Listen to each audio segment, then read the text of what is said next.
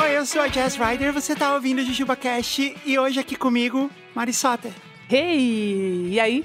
que não está na plateia. Não, não estou na plateia, mas eu estou aqui vivendo esse momento lindo. Sabe quando você não vai estar na plateia? Quando? Quinta-feira, dia 24 de novembro, às 21 horas, no Partisans, que fica. A gente vai colocar o, o link aí nas mídias sociais no Partisans, é um pub que fica na Cônego Eugênio Leite. Você sabe o que é um cônego? Eu acho que deve ter alguma coisa a ver com. com igreja? É tipo um padre, é, é tipo isso. Rua Cônego Eugênio Leite, onde fica o Partisans, que é um pub, é o meu pub. E lá a gente vai fazer um show da sua banda, Groove e tal. Eu com o Raul Mendes, que é o guitarrista excelente da Music Dot. E meu professor de guitarra. Exato, Jorge Potalege, o Felipe Murbach, que é o baterista dos bateristas, enfim, venham assistir que vai ser muito legal, né? Eu e Jazz no, no, no palco. Uma super banda incrível e eu vou fazer uma participação especial, que eu sempre falo que é como se fosse tipo o ator da Globo jogando bola com a seleção. E eu vou estar lá fazendo uma participação especial, a gente vai cantar Taylor Swift. Vai ser muito legal. Quinta-feira, dia 24 de novembro de 2022, se você tá ouvindo o episódio no futuro, paciência. E a gente vai estar lá, né? E você não vai estar na plateia, você vai estar no palco. Mas vem cá, uma coisa que o povo, o povo quer saber. É verdade que Eric Mafra vai tocar guitarra nesse show? Existe uma forte possibilidade disso acontecer, não, não, não tá. A gente ainda tá conversando com os advogados dele, mas é muito possível. É muito possível que aconteça. Ok, ok, nossa, hein? Eu não perderia esse show. Sabe outra coisa que você não pode perder essa semana também, Mari? O quê? Black Friday. Esse show vai ser na quinta-feira que precede a Black Friday. Ou seja, né, já vai começar as comemorações, é o esquenta. Vai ter jogo do Brasil de tarde Sim. e no dia seguinte, Black Friday. Maravilha. O que, que você vai comprar na Black Friday? Você tem uma coisa assim que você tá esperando a Black Friday pra comprar? Cara, eu comprei na Black Friday passada e não me recuperei até hoje. Eu comprei meu violão na Black Friday passada. e aí, é, é, essa Black Friday eu vou ficar aqui assistindo. O que, que você vai comprar na Black Friday, Mari? Eu não sei, eu quero comprar coisa do Brasil na Black Friday. Porque eu vou estar no Brasil, então eu não sei, eu vou comprar as coisas que eu compro no Brasil. Que é o quê? Close-up vermelha. Trident, Mas ó, falando sério, bis. Ah, aposto que você compra bis. bis, eu sempre compro essas coisas. Mas é que essas coisas todas, em geral, a gente encontra aqui. Quando a gente tem vontade, assim, putz, eu quero muito comer bis, a gente encontra aqui. Uma paçoquinha. Paçoquinha tem. O que a gente não encontra é close-up vermelha. Não tem. Hum, entendi. É bastante específico, né? Para os nossos ouvintes, eu quero dar uma recomendação. A melhor coisa para você comprar na Black Friday é um investimento no seu futuro. Sem dúvida. E o melhor investimento no seu futuro é conhecimento, é educação.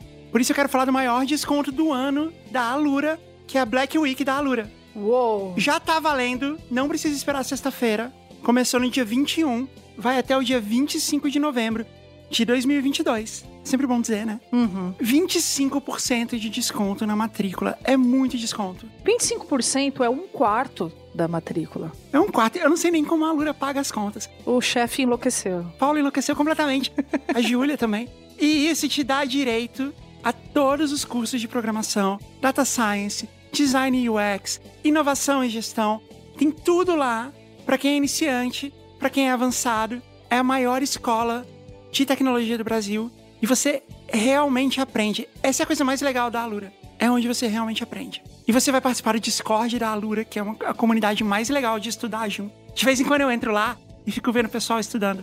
É muito legal. É legal porque assim, você conversa com as pessoas que realmente estão interessadas em fazer, né, as coisas, né? Então é, é ter como trocar ideia com a galera faz toda a diferença, né? 25% de desconto só até o dia 25. Faz sua matrícula e chama mais gente pra estudar com você lá também. Olha só, 25, não dá pra esquecer, porque é 25% de desconto e só até o dia 25. Olha aí, olha a jogada. Tem um link especial no post, mas você pode entrar também no alura.com.br barra promoção barra jujubacast, ok? Maravilha. Mari, você falou que você nunca vai se recuperar financeiramente da compra da Black Friday do ano passado, mas você também nunca vai se recuperar financeiramente da viagem que você fez esse mês aqui, né?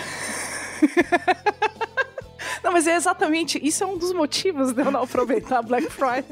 Porque a gente foi pra Disney. Eu fui pra Disney sem esperar absolutamente nada da Disney. E, e acho que isso foi a parte mais legal. Porque assim, né, as pessoas têm um grande sonho de ir pra Disney, né? A vida inteira a gente escuta as pessoas falando, nossa, quero ir pra Disney, juntar dinheiro pra Disney e tal, né? Eu sou uma pessoa meio, meio cética, assim. Eu não gosto de, de esperar grandes coisas, senão me frustro. E aí fica chato. Então eu fui assim, joguei minhas expectativas lá embaixo. Falei, ok, Disney, vai ser parque, vai estar tá sol, vai ser calor, tem que andar. Os brinquedos podem ser violentos, não sei. Não... Então fui com uma expectativa bem baixa. O que foi incrível, foi excelente, porque foi maravilhoso. Os brinquedos são incríveis, a companhia foi maravilhosa. Eu me foi um dos melhores momentos da minha vida, sinceramente. É mesmo? Sim, é mesmo, de verdade. Você se sentiu criança novamente? É, é que assim, eu, eu, me sinto criança desde criança. Digamos que, eu, que, eu, que eu, eu me senti bastante livre, né, para ser eu mesma lá. E foi muito bacana, né? Gostaria de ter andado mais em, em montanhas russas com você, porque para quem não sabe, né, a, a, Jazz não anda em montanha russa, né? nem a Jazz nem a Paty. Em hipótese nenhuma. Eu e a, e a Thay, né, a Thay é minha esposa, para quem não sabe, nós fizemos loucuras, ficamos andando Fomos três vezes seguidas numa montanha russa, de tanto que a gente gostou lá.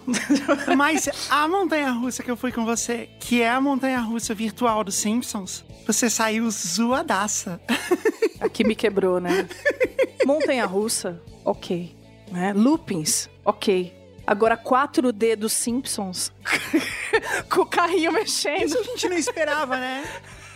No fim, você ficou totalmente ok com a montanha russa do Hulk, que tem três loops, passa embaixo d'água. Agora, a montanha russa dos Simpsons, que é só uma tela. É só você olhar pro lado e perceber que você só tá numa cadeirinha balançando. É, não, me, me fez vomitar. Você ficou zoada. O que aconteceu é que a gente ficou quatro dias na Disney, né? Isso aconteceu no último dia. Eu fiquei zoadaça. E eu não me recuperei. Tadinha de você. o Krusty acabou com você. Acabou comigo. Eu fiquei sete dias vomitando todos os dias. Desculpa, tá? Você que tá almoçando ouvindo isso. Tadinho. Você podia processar o Krusty, a Krusty Land. É, né? O Homer, né? A verdade é que eu, eu me recuperei logo em seguida, fiquei bem e tal. A gente foi na taverna do Mo. Já almoçou lá? Exato, almoçamos lá. Depois eu coloquei tudo pra fora, mas tá tudo bem? Como acontece frequentemente na taverna do Mo. o Barney que o diga. Não, mas assim, eu me recuperei, fiquei dias bem e tal, depois ficava mal. Eu ficava mal do nada e tudo girava. Todo, principalmente assim, tipo, se eu deitava e levantava, acabava comigo, assim. Aí eu descobri que eu tomava Dramin e eu ficava legal. E eu tomava um outro, que era para enjoo, acho que era Vonal e tal, e eu não ficava. Eu falei, ué, mas por quê? E aí depois eu descobri que o Dramin tem efeito de labirintite e o outro não tem. Ou seja, é isso que aconteceu com a véia que foi pra Disney. Ficou com labirintite. Atacou a sua labirintite. Fui hoje no médico. Uh, e aí ele me deu um remédio final. Já já tá passando, na verdade. Mas aí ele me deu um remédio que vai ser batata. E aí eu perguntei para ele, né? Eu falei, mas doutor, eu já era, eu não vou poder nunca mais ir nesses brinquedos. Ele falou, não, pode. Só que, ó, você vai tomar esse remédio dois dias antes, de 12 em 12 horas, e aí você vai, e aí fica sete dias tomando esse remédio. Eu falei, ah, que ótimo, então tá bom. Então a gente vai voltar lá. Sim, a gente vai voltar. Se eu vou voltar pro brinquedo do Krusty, acho que não.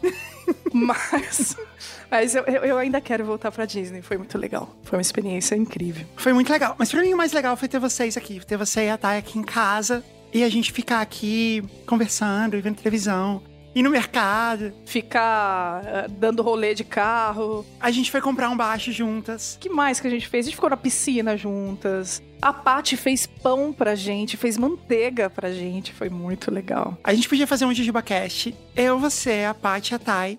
Só pra falar disso, o que, que você acha? Nossa, eu acho maravilhoso. E, assim, a Thay, ela.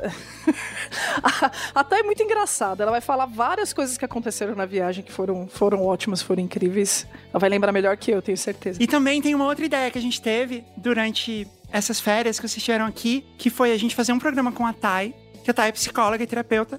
E a gente teve a ideia de fazer um programa tipo Pergunte à Terapeuta, para as pessoas mandarem os seus problemas mais profundos de maneira anônima. Claro, o que é a melhor parte, né? Porque é aí que vem as coisas escabrosas. Sim. E a gente vai trazer a Thay pra responder. Nossa. É, vai ser demais isso. Vocês vão ver o nascimento de uma estrela, porque a Thay é uma, uma figura única. Ela é mesmo. E falando em nascimento de uma estrela, eu ouvi que nós vamos ter um programa todinho da Kat, é isso? Uhum. E aí já escolheram o nome? Como é que vai ser? A gente não tem o nome ainda, mas vai ser um spin-off do JujubaCast, porque a gente tem muita história e a gente quer usar todas. Maravilha. Então a Kat vai estar aqui no mesmo feed e vai ter um programa só dela, do jeito dela. Podia ser Jujuba Kat. Podia, muita gente teve essa ideia. Eu vou deixar ela escolher. Eu quero- vai ser o show da Kat, eu quero que ela faça do jeito que ela quiser. Mas vai ter, em breve, vem aí. Eu estou ansiosa. Mari, como você é minha professora de música e professora de canto, eu pensei que a gente podia fazer uma análise musical. Eu não sei se eu tenho um gabarito pra isso, né? Afinal, né? Eu acho que ser professora de música talvez, talvez não ajude em nada. Muito provavelmente, na verdade. Mas é isso que eu quero, porque quando você tá no seu canal, ou no canal da Music Dot, você tá sempre falando da parte musical da coisa. Sim, Você fala muito pouco das letras. certo. Eu quero ver essa outra faceta da Mari Soter. Combinado, combinado. A gente tem feito aqui no Jujuba Cash um revival de algumas histórias muito antigas do programa.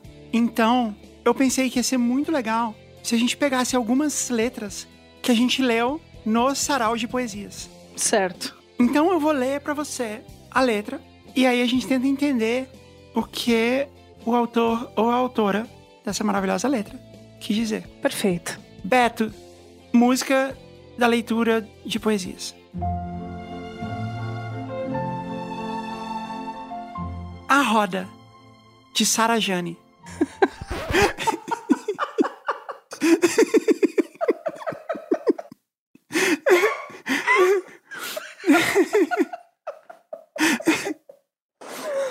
Ai, desculpa. Obrigada, Deus, por eu estar aqui.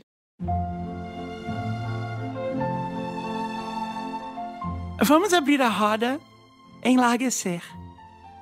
Vamos abrir a roda, enlarguecer. Tá ficando apertadinha. Por favor, abre a rodinha. Por favor, abre a rodinha. Por favor, abre a rodinha. Tá.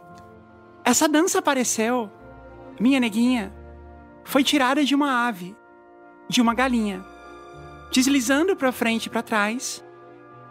Abre a rodinha, meu amor. Abre a rodinha, por favor. Abre a rodinha, eu quero ouvir. Abre a rodinha, eu quero ver.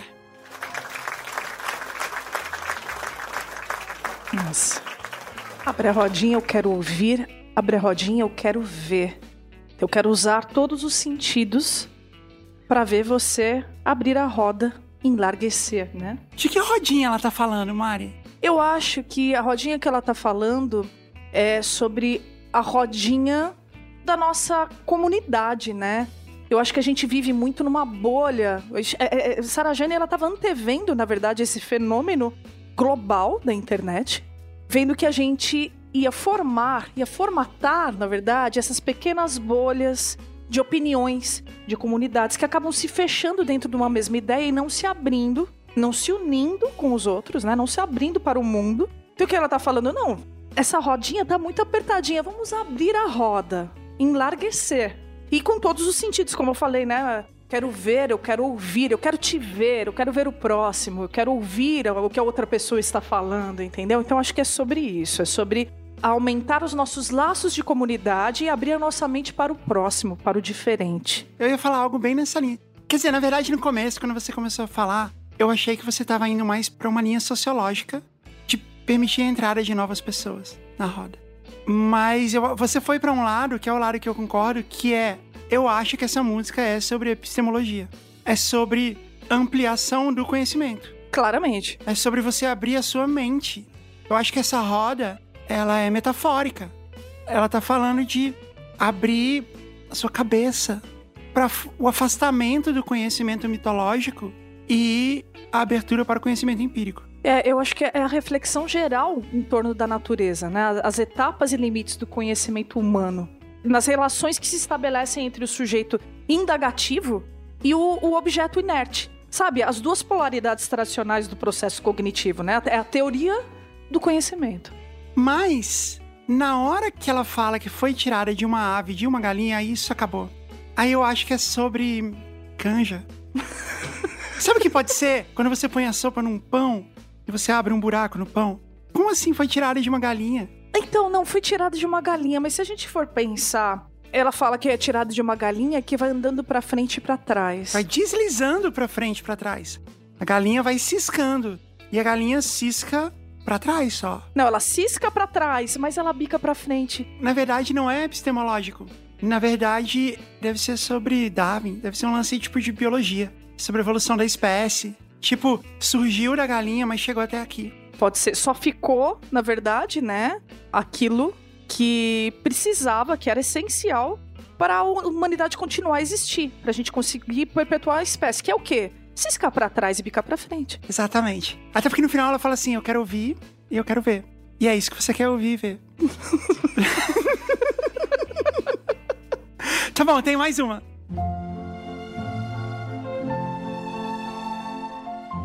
Ele não monta na lambreta. De Bel Marx. Vejam vocês o cara que eu conheci, que só namora com o broto no portão, mão na mão, para não ter complicação. Ele acha a virgindade uma legal. E se assusta quando ouve um palavrão. E só vê mulher nua na TV. Ele garante que sabe beijar, mas dá chilique na hora, na hora H. Ele não monta na lambreta. Ele não monta na lambreta. Ele não monta na lambreta. De mini saia não gosta e acha imoral. Biquíni curto, asa delta ou até fio dental. Ele é demais, mais, mais. Ele é fingido. Não dança uma lambada, só valsa de Strauss. É um cri-cri de galocha. Me tira o astral. Ele é demais, mais, mais. Eu acho que isso aqui é só um delay. Ele é demais, mais, mais, mais fez juramento de castidade para o seu amor. E além de tudo, pediu sua mão. E ela negou. Nossa, que trágico. Hum. Quando vê mulher, ele fica doido. Quando vê mulher, ele fica doido. Mas dá chilique na hora H. Na hora H. Hum. Ele não monta na lambreta. Ele não monta na lambreta ele não monta na lambreta. Nossa, agora eu me arrepiei inteira. Ó. Não, esse, esse final, ó, eu vou te dizer.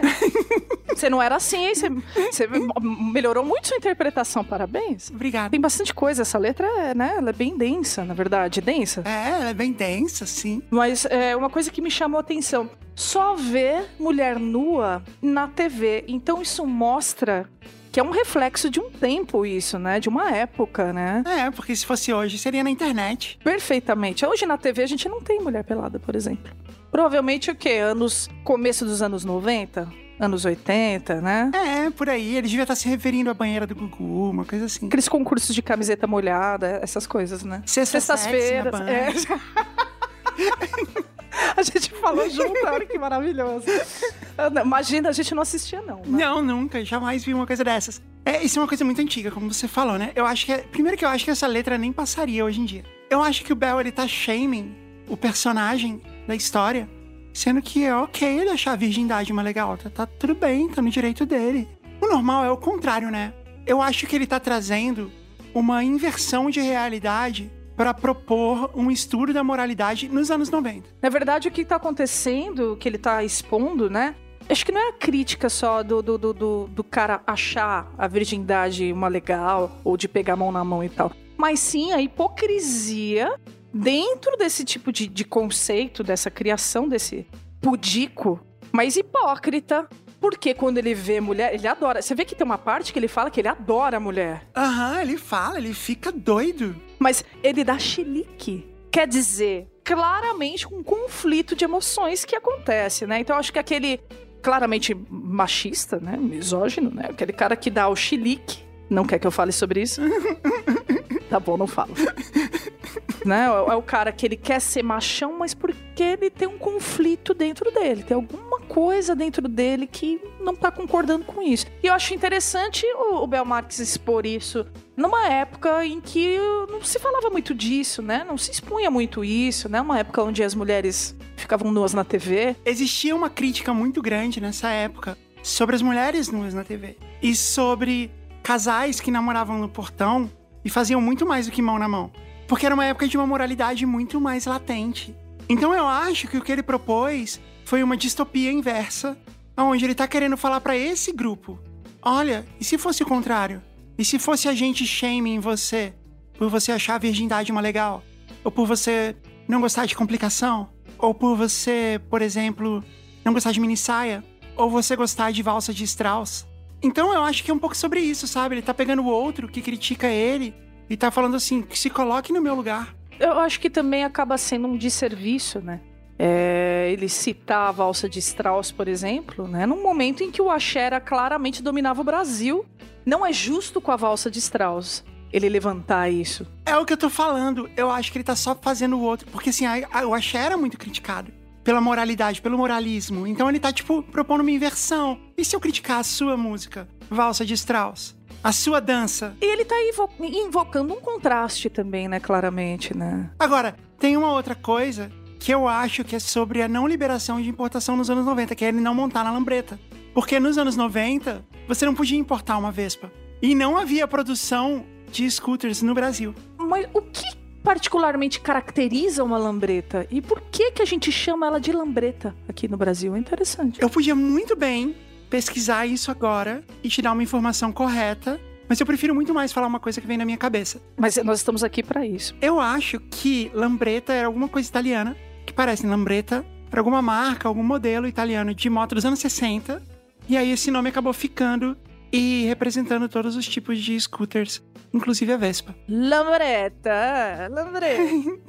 então, eu acho que também é uma crítica socioeconômica, além de uma crítica cultural. Hum. Porque ele tá falando assim, é esse tipo de pensamento hipócrita e retrógrado e moralista que não permite que a gente consiga, entre outras coisas, ter importação de motonetas ou a fabricação delas no Brasil, como existe hoje, na verdade.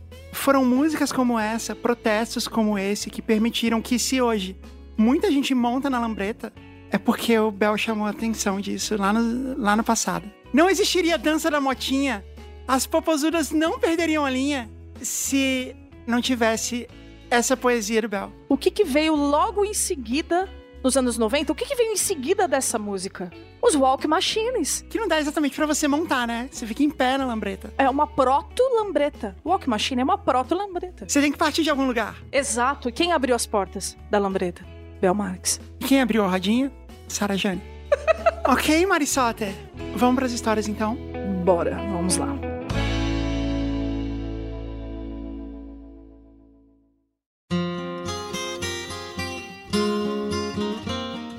Olha só, eu escolhi duas histórias clássicas pra gente ler aqui. Uma delas, como a gente tá na Black Friday, eu escolhi a melhor história de Black Friday que a gente já leu aqui na vida. Maravilha. Eu trouxe também a história com a qual eu conheci você, que foi a história que você mandou pro programa.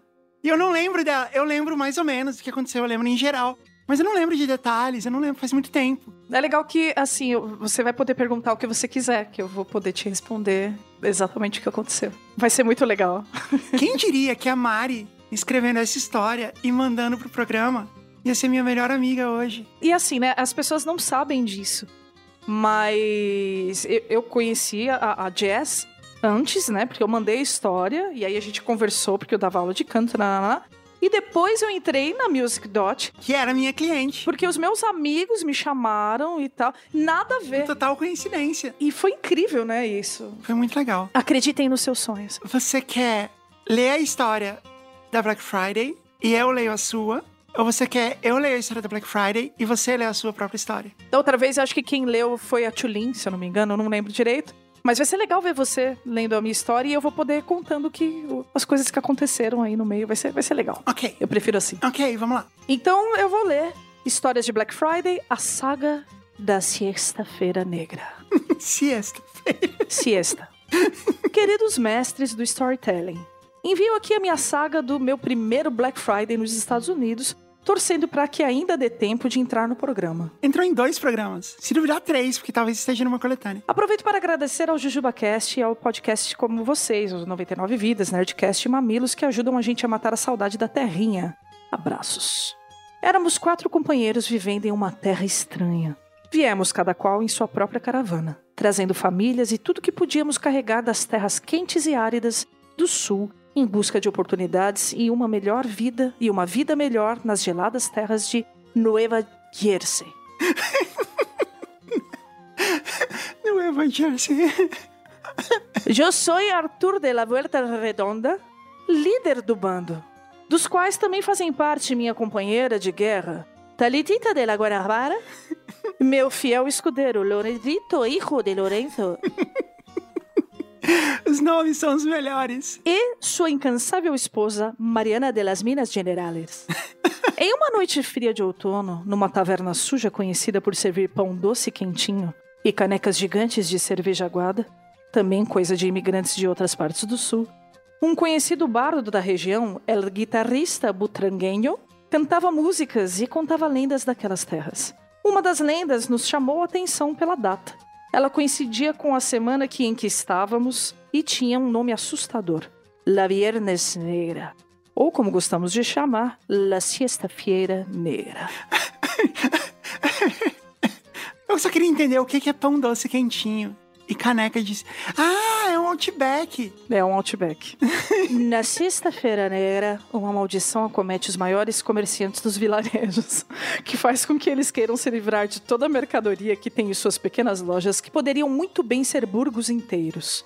Caçadores, mascotes, feiticeiros, aventureiros, bardos, oportunistas, garimpeiros e toda a sorte de seres humanos que habitam esses reinos, nobres ou não, pobres ou não, se aglomeravam nas portas das lojas, que abririam à meia-noite, logo após o banquete anual que todas as famílias faziam para agradecer alguma coisa que a gente ainda não tinha entendido muito o que, que era. e ainda não entendemos. É o Thanksgiving que ele tá falando. É o Thanksgiving, certo. Jovens, com sede por aventura e com pouco dinheiro, não poderíamos recusar o chamado para essa aventura incrível. E planejamos ali mesmo, enquanto lambíamos os doces ossos de porcos assados e cebola frita que ainda restavam na mesa. É, Outback mesmo. O plano era ir para a porta do mercado do Sr. Walter. Seria o Walmart, eu acho, né? Por volta das seis da tarde. Quando todos ainda estariam estufando a barriga de peru e assistindo gladiadores jogando bola, que é o Super Bowl. E assim fizemos. Já era noite.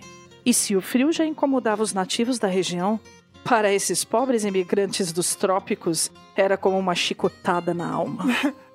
Todos com nossos casacos de pena de ganso, sacos de sanduíches fornecidos pelo rei do burgo. Rei do burgo é ótimo, é o burgo. Rei do Burgo. baldes de refrigerantes e uma garrafa de café. Álcool não é permitido nas ruas aqui. Fomos os primeiros a chegar e celebrávamos a vantagem obtida frente aos outros competidores. A meta era comprar o máximo possível de artefatos mágicos com telas gigantes de 42 polegadas. Ah, 42 já nem é mais gigante, né, gente? Faz tempo essa história, hein? É, deve fazer um tempo. Até porque hoje você não você compra tudo online, né? Você não precisa fazer esse ir pra porta da, da loja. Não, só se você quiser ser esmagado, né? Qual aquele supermercado no Rio? O supermercado Guanabara, não é? Guanabara, isso, né? Isso, só se for uma promoção no Guanabara. Eu já passei várias Black Fridays aqui e não rola isso mais. As pessoas na porta, não tem isso mais. Você tá há quantos anos aí, Márcio? Sete anos. Mas há sete anos atrás não rolava, será? Já? Assim, as pessoas sempre fizeram online. Tem a febre da Black Friday de comprar, mas é igual no Brasil, é tudo online. Mas antigamente devia ser assim, né? Essa história de- deve fazer um tempo já. Sim. É uma história medieval, né? Faz muito tempo. Um negócio incrível chamado Caixa X, o Xbox. Cadernos que tinham telas e teclas e outros itens que fazem mágicas menos interessantes, mas não menos impressionantes, como fazer a sujeira desaparecer ou o cabelo ficar liso. Esperávamos uma cena de corrida do ouro. Tendas, famílias inteiras dedicadas, fogareiros, pessoas vendendo comida, mas não. Outros buscadores de aventura foram chegando e se organizando calma e civilizadamente em fila. Logo atrás de nós, nativos com cabelos dourados e a pele branca como a neve alegremente nos davam dicas das melhores maneiras de se aproveitar a maldição do Sr. Walter. Minutos antes da meia-noite, os soldados do Sr. Walter levantaram as portas. Nos preparamos para correr para não sermos pisoteados pelas pessoas atrás da gente. As portas estavam bloqueadas por singelas fitas de plástico e os soldados nos saudavam e pediam para que a gente esperasse eles cortarem as fitas. Nos preparamos para os protestos, mas na verdade todo mundo obedeceu calmamente, alegremente até. Os soldados, com as suas armaduras azuis, né? Que é... O coletinho, né? Can I help you? Posso te ajudar? Percorreram a fila oferecendo água e pretzels. Nada mal. Olha só, hein? Pretzels. Duvido, no Brasil não ia ter isso, com certeza. É um lance medieval, né? Quando as fitas finalmente foram cortadas, todos saíram correndo em direção à área da loja onde ficavam as telas mágicas e as caixas X. Caixas X. Meu bando tinha a missão de nos abraçarmos aos produtos que queríamos, enquanto a missão era pegar um carrinho para conseguir de algum jeito carregar tudo. Tem também que colocar os itens no carrinho, que é o que determina que eles são seus. Mas, na ansiedade da corrida, na falta de experiência, as minhas pernas eram mais rápidas do que as rodas daquele medieval carrinho.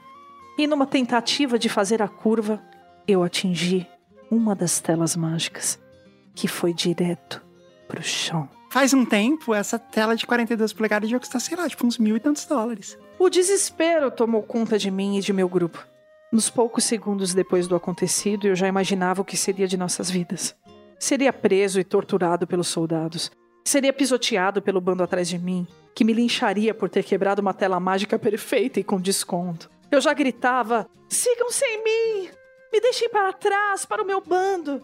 Mas quando eu olho para trás, vejo apenas algumas pessoas andando calmamente. A maioria ria da minha atitude e dos meus companheiros. Nossos vizinhos de fila, antes tão amistosos, visivelmente tentavam evitar o contato visual para não serem confundidos como parte do nosso bando trapalhão. É, eu também faria a mesma coisa. Um dos soldados, que parecia mais decepcionado e constrangido do que furioso, chegou para mim e disse: Sir, não é preciso correr. Tadinho. Ele achou que ele tinha que, que era igual ao supermercado Guanabara. Foi isso. Ah, mas eu também acharia. Ele não teve que pagar? Vamos, vamos, vamos ver. Sim, senhores. A história contada pelo bardo Butranguenho era parte verdade e parte lenda. Por incrível que pareça, a parte verdade era a maldição do Sr. Walter, que de fato apresentava descontos imperdíveis. A parte lenda é que haveria uma batalha. Enquanto eu e meu bando nos comportávamos como personagens de um filme do Adam Sandler, todos os outros moradores do filme do Adam Sandler, que são sempre os mesmos São atores sempre que, os mesmos. aham. que eu acho que eles são realmente amigos de verdade, né? É tipo os trapalhões, é o que eu sempre falo. O Adam Sandler, ele é o Didi dos Estados Unidos. Por isso que são sempre os mesmos, igual tem o Dedé, É igual o Dedé, o Mussum, o Mussum, o Sargento Pincel, o Zacarias. o Vera Verão. Aham. Pera Verão não, cara. Pera Verão é do outro canal. Ah, ok. Todos os outros moradores do vilarejo se comportavam e seguiam alegremente para comprar geladeiras, fogões, peças de carro, tapetes e o que mais estivesse disponível no fantástico lojão do Sr. Walter. No fim, enquanto eu tentava resolver a situação da tela quebrada com o soldado de azul, contei para ele como o bardo butranguenho nos contou a história. E ele, que também era um imigrante vindo da terra de Montezuma, me ofereceu uma oferta especial para eu não sair no prejuízo. Ele me venderia a tela quebrada e também um seguro de três anos contra acidentes. Ele enfatizou que tinha que ser o de três anos. E aí, passado algumas semanas, bastava eu dizer que derrubei a tela no chão e eles me dariam outra. Olha só. É só nos Estados Unidos mesmo, né, gente? Ah, mas isso aí é legal, isso é fraudar o seguro. Claramente, né? Ele e o Montezumense. Isso me custaria apenas 150 dólares a mais. Aparentemente, ele ganharia uma boa comissão pela venda do seguro. Ah, olha aí. E dito e feito. No fim, essa TV quase não valeu a pena por conta do seguro que eu tive que comprar e acho que eu acabei ajudando meu amigo soldado de azul a cometer um crime. Aí, ó. Mas deu tudo certo no final e ninguém se machucou, o que é o mais importante, né? E você fez um soldado de azul feliz. Compramos tudo o que queríamos e mais. Compramos roupas, comida, produtos de limpeza. Nossa, produtos de limpeza. É no Walmart, né? É, lá tem tudo, né, gente? Tem... Sabe o que é legal de comprar no Walmart? Butterfingers. Eu vou levar mais Butterfingers pra você, Mari. Butterfingers é o melhor chocolate que eu já comi na minha vida. E o engraçado é que quando a gente tava no caminho pra Orlando, eu comprei um pra você e você não quis. Eu achei que eu já tivesse comido. E eu achei que ele era tipo um, um charge sem amendoim, sabe? Não, é muito melhor. E assim, não tem nada, nada, nenhum chocolate aqui comparado. Aí, olha, olha o nicho de mercado, gente. Garoto, cadê você? Como é que chamaria o Butterfinger brasileiro? Dedo de manteiga. Eu não compraria um chocolate que tem manteiga no nome. Não, você comprou cerveja manteigada lá que eu vi. Não, mas aí é outro, outra, outra história, né? Não, mas eu, eu compararia, por exemplo, o dedo de leite. É, não sei. No- é, a gente tem que pensar isso melhor. Compramos até uma bicicleta por apenas 15 dólares. Uau! Caramba! Isso sim foi uma boa compra, hein? Né? É mesmo. Quer dizer, moedas de ouro, ele corrigiu aqui. Depois contamos o mico para o bar do Butranguenho. É Butranguenho, desculpa. Que não voltou atrás e menosprezou a nossa aventura, dizendo: Vocês não participaram das verdadeiras Viernes Negras. e talvez não. Mas essa aventura nos deu um level up necessário para podermos enfrentar uma saga ainda mais difícil e mais compensadora no ano seguinte. A Sexta-feira Negra Online. Aí, que é muito mais segura, né, gente? É isso. É, mas às vezes você não recebe as coisas. São outros tipos de emoções, né? Mas não corre o risco de você derrubar um negócio na loja. É, mas olha só, a minha Sexta-feira Negra do ano passado, que eu comprei o meu violão, eu me lasquei, né? Por quê? Porque eu achei que o meu violão era elétrico. Hum, ele não é? E ele não é. Mas tudo bem, ele é ótimo, ele é incrível, né? Eu microfono ele e tal. Até comprei um microfoninho pra ele também. Mas é, é- é- são as aventuras de Sexta-feira Negra no online. Que bom que deu certo. A sua e a do nosso amigo Arthur de la Vuelta Redonda. Welda Redonda. O que eu mais gostei foi Lorencito Hijo de Lourenço. É muito bom, né?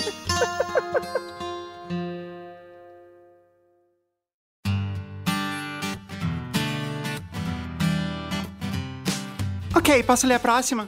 Manda ver. Eu vou, eu vou revelar uma coisa aqui dos bastidores. Quando a gente escolhe as histórias, o Rafael faz um resumo da história de uma linha. Porque eu nunca leio as histórias antes. Então, esse foi o resumo dele da sua história. Uma festa mal planejada, uma chuva desgraçada e um final good vibes. Nota 4. A gente dá nota de 1 a 5, nota 4 é boa. Ai, poxa, que bom. Pro final do programa, a gente só escolhe a de nota 4 pra cima. A sua foi a do final. Não, a, a minha deu nome pro programa. Eu acho que foi. Até hoje eu vou colocar isso no meu currículo, você sabia? Eu me sinto muito orgulhosa disso. Você não faz ideia. Pô, é demais, é uma conquista. É sim. Vai lá, manda ver. Olá, meninos. Me chamo Mariana Soter e sou cantora de estúdio. Canto jingles, vinhetas e trabalhos publicitários. Dou aulas de canto e técnica vocal há 11 anos e canto em casamentos. Programa eu escrevi para o programa de casamentos, né? Aham. Cantei em muitos casórios na vida. Acho engraçado tentar imaginar em quantos vídeos de cerimônia por aí eu estou presente. Por favor, substituam os nomes dos personagens. Por conta da minha profissão, já vi inúmeras coisas bizarras acontecerem em cerimônias, como noivo chegando bêbado e dando vexame, noiva chegando de helicóptero, rasgando o vestido, entre muitas outras. Essa do noivo bêbado, eu, eu considerei ela fortemente. Assim, é que ela ia ficar muito curta. Mas eu considerei escrever essa história, assim. Conta pra gente agora. O, o noivo, ele quase desmaiou, assim. Eu não sei se ele realmente estava bêbado ou se ele tinha tomado um calmante, alguma coisa. Hum, Mas ele, ele não conseguia falar, assim. Ele tava mole, ele tava ah, balançando, assim. Nossa. Sabe, eu percebi que o padre, ele tava correndo pra terminar logo. E deu certo? Ah, deu, no final deu, mas foi muito assim, tipo, foi muito. Todo mundo sabia que tava rolando. Todo mundo se olhou e chegamos naquele consenso não, não falado de que a gente queria fazer tudo muito rápido. Porque eu, tava todo mundo vendo que aquilo podia acabar muito mal, assim. Nossa. Tipo, todo mundo, noiva, padre, músicos, padrinho, todo mundo sacou, assim. Então, é, ficou um mal-estar, saca? Enfim. E a noiva, tadinha? Então, eu eu pensei muito nela, né? É, enfim. É, ficou pra posteridade, porque foi filmado. Se eles assistem isso, eu não sei. Mas, ó, você, noivo, né, que não tava legal lá no casamento, eu não sei o que tinha, tava acontecendo com você, mas, ó, fiquei realmente sentida. Um beijo. Espero que o, que o casamento de vocês tenha dado certo. Eu espero que ele lembre do casamento, né? Ou não. Talvez ele fosse a vítima. É, é. Mas essa história que eu vou lhes contar me foi marcante por ter tantas situações infelizes no mesmo lugar. Minha ex-banda, eu vou chamar de banda Teletubbies. Ok. Minha ex-banda, banda Teletubbies. contratada para fazermos uma cerimônia seguida de festa em uma chácara em Mogi das Cruzes, São Paulo, não muito longe da capital. É, eu escrevi Mogi das Cruzes, mas eu realmente não lembro exatamente em que cidade foi. Entendi. Pode ter sido Mauá, pode ter sido Atibaia, pode ter sido Arujá, pode ter sido Ribeirão Pires. Piracicaba. Piracicaba já é mais longe um pouco, né? Mas pode. Pode ser Ribeirão Pires, pode ser Santo André, pode ser Itatiba, pode ser Atibaia, Pode ser Jandira, pode ser São Bernardo do Campo, pode ser Carapicuíba, pode ser São Caetano, Cotia, Diadema. Taboão da Serra, São Caetano, Diadema, Santo André, São Bernardo. Acho que tá bom, né? Ok. Ok. Como de costume, chegamos cedo ao local para montarmos os equipamentos. Um espaço com uma piscina, um pequeno quiosque que abrigaria a banda, uma tenda ao lado onde os barmans preparariam os drinks, uma casa de apoio com uma sala de uns 30 metros quadrados, com um sofá e uma cozinha. Que ninguém podia entrar na cozinha. E a cozinha, ela tinha uma porta. Sabe aquelas portas de, de, de salão de faroeste? Eu não sei porque as pessoas colocavam essas portas. Até hoje eu não entendo, na verdade, o uso dessas portas, né? Mas enfim. Era legal o lugar, porque pela descrição parece que era meio. E se tivesse um dia bonito, do começo ao fim, entendeu? Se tivesse algumas luzes, mais luzes, seria um lugar ok. É que era assim, era um lugar mais pra ter uma festa de família, não um casamento, sabe? Eu- enfim. Se fosse tipo a área da piscina de um hotel, tem um hotel do lado. Isso, exatamente. Mas aqui parece que só tem a área da piscina e uma salinha e a cozinha, mais nada. Exatamente. O banheiro era químico. Eu não fui no banheiro. Eu não lembro do banheiro, sinceramente. Mas não era banheiro químico, não. Era lá naquela aquela construção de 30 metros quadrados. Na salinha. Sim. As mesas dos convidados foram colocadas ao redor da piscina. Logo ao lado, haviam preparado um tapete vermelho e um pequeno altar para a realização da cerimônia. Um detalhe importante é que, para chegar ao espaço onde a festa seria realizada, os convidados deveriam descer uma escada que vinha do estacionamento. Quando chegamos, havia um senhor concretando uma grande parte dessa escada. e tivemos muitas dificuldades em descer os instrumentos. Ele estava construindo a escada na hora. Quando a gente vai fazer um- uma festa em algum lugar que longe, assim, que não tá na cidade, né, e tal, é, a gente chega bastante cedo. E tinha uma mulher que organizava, né? Que tava como uma organizadora. Isso que me espanta. Tinha até uma organizadora. Como é que eles né, foram tão juvenis assim? Mas enfim. Só tinha um lugar. era o, o estacionamento é bem pra cima do lugar que a festa foi realizado, assim. Que era, fica um buraco embaixo. É um declive bem grande, assim. E só tinha essa escada. E o final da escada tava sendo concretado pelo cara. Entendeu? Tá, uma parte da escada. Isso, exatamente. Era uma parte da escada. Só que o que acontece? Ele concretou e ele jogou um tapete em cima depois. Por quê? Não sei. Tudo pronto, os convidados começaram a chegar. Todo mundo descendo a escada com cuidado, pois ainda não estava seca, obviamente. As bebidas começaram a ser servidas e o sol começava a se pôr. Nesse momento, notei que não havia nenhuma iluminação instalada no local onde seria a cerimônia, só pequenas lamparinas nas mesas. E dessa forma, no lusco-fusco, começou o casamento. Parabéns pelo uso da palavra lusco-fusco. Obrigada. Agora eu posso agradecer ao vivo. Eu, eu coloquei Lusco Fusco de propósito mesmo, que eu esperava que vocês falassem.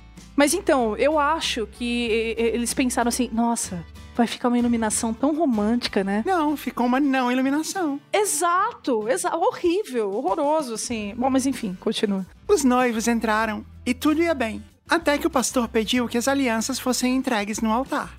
Então, no meio daquela escuridão, surgiu um cachorro, aparentemente possuído pelo cartilagem da coxinha.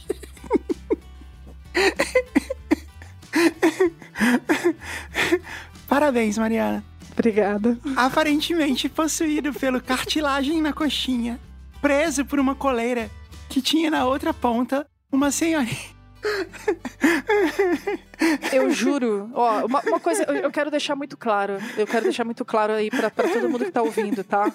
Eu juro por Deus que tudo que eu escrevi nessa história foi verdade.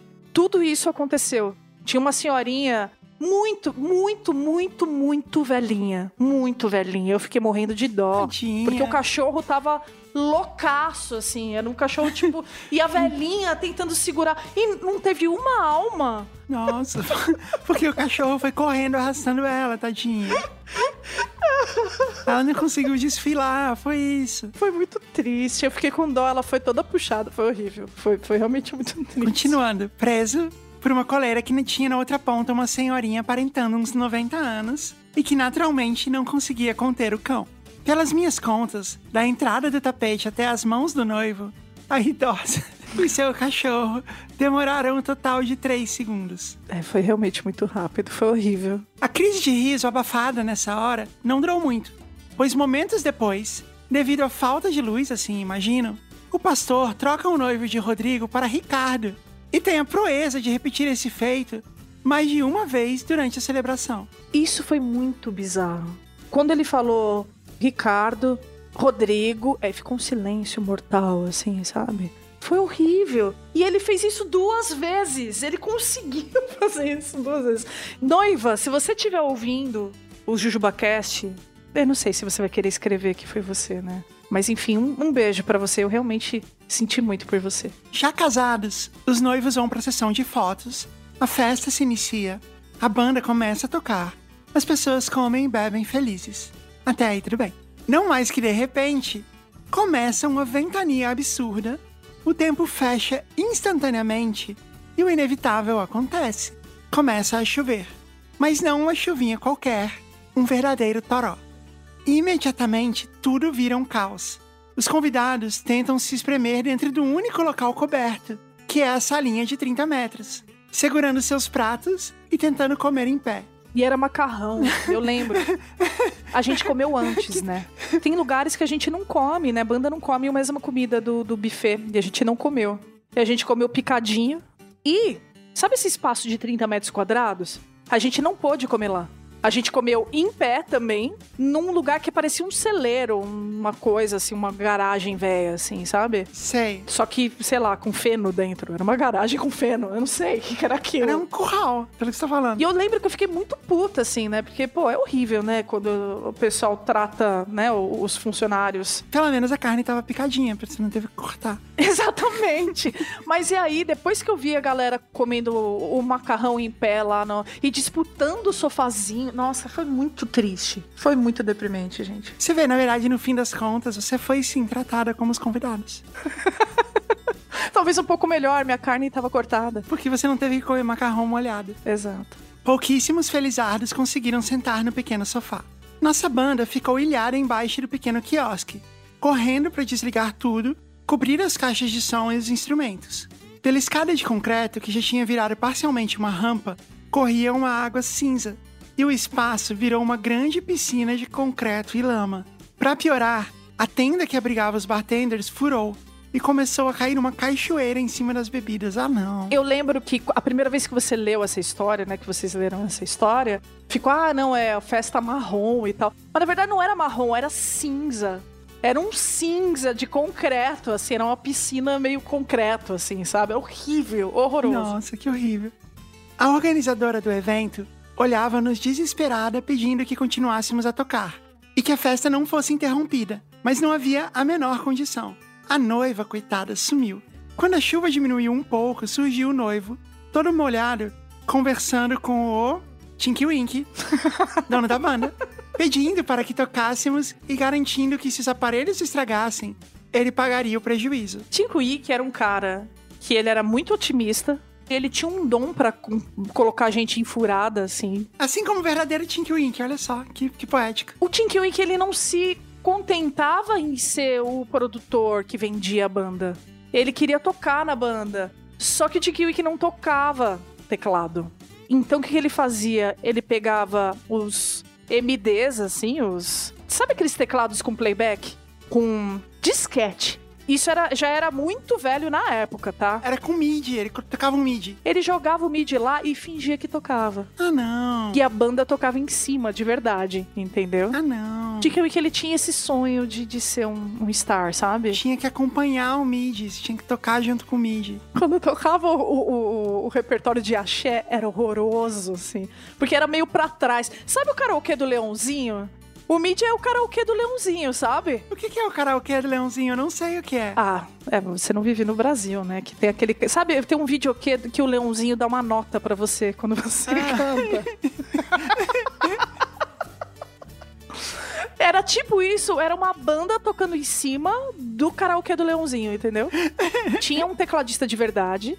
Esse tecladista de, de verdade, ele segurava as ondas que eram mais pesadas, né? Que a gente, quando a gente ia fazer shows assim com né, mais responsabilidade e tal. Agora, esses showzinhos de festinhas e tal, eu não sei se ele queria economizar, provavelmente, mais um cachê a menos.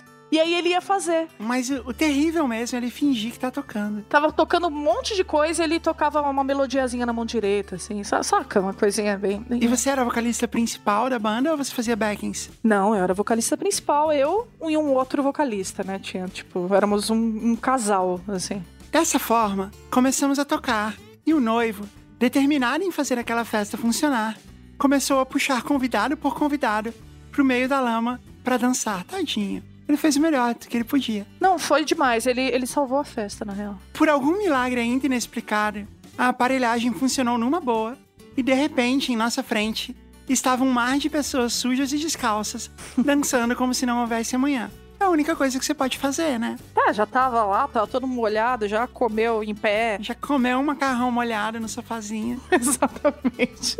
A noiva, por sua vez, apareceu com uma cara inchada de tanto chorar quase no fim da festa. Mas também foi contagiada pela alegria da galera e caiu na dança da lama. Ela tava de vestido de noiva? Tava de vestido de noiva e ela detonou o vestido dela. O vestido dela tava todo espirrado, assim. Poxa, você junta grana, se prepara tanto, né, para esse dia, né? E aí, de repente. É, tanta... não deve ter sido barato. Não, não foi barato. Enfim, né? No, no final eles se divertiram, pelo menos, eu acho, né? Esse episódio aconteceu há alguns anos e essa história ainda entra em pauta toda vez que encontra os músicos presentes naquele dia. O Gypsy, a Lala e o Pô. e a Pô. Eu realmente torço para que esse casal esteja muito, muito feliz. Talvez, assim, essas são as histórias que você acaba, né, quando as coisas dão errado, acabam sendo mais memoráveis. Sim. Espero que tenham gostado do e-mail. Um beijo para vocês e um beijo especial pro Rafa, o homem que tem as melhores e mais engraçadas sacadas da podosfera. Como sempre, Né? você queria ser amiga do Rafael. E eu sou. Um beijo, Rafa!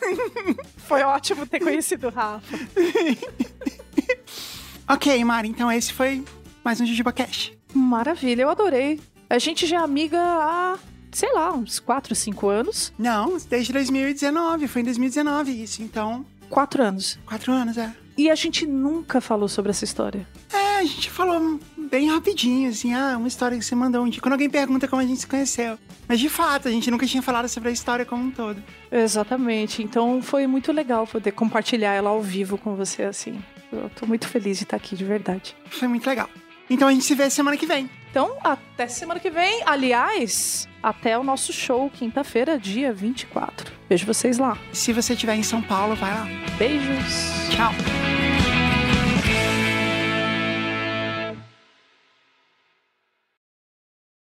Parasol.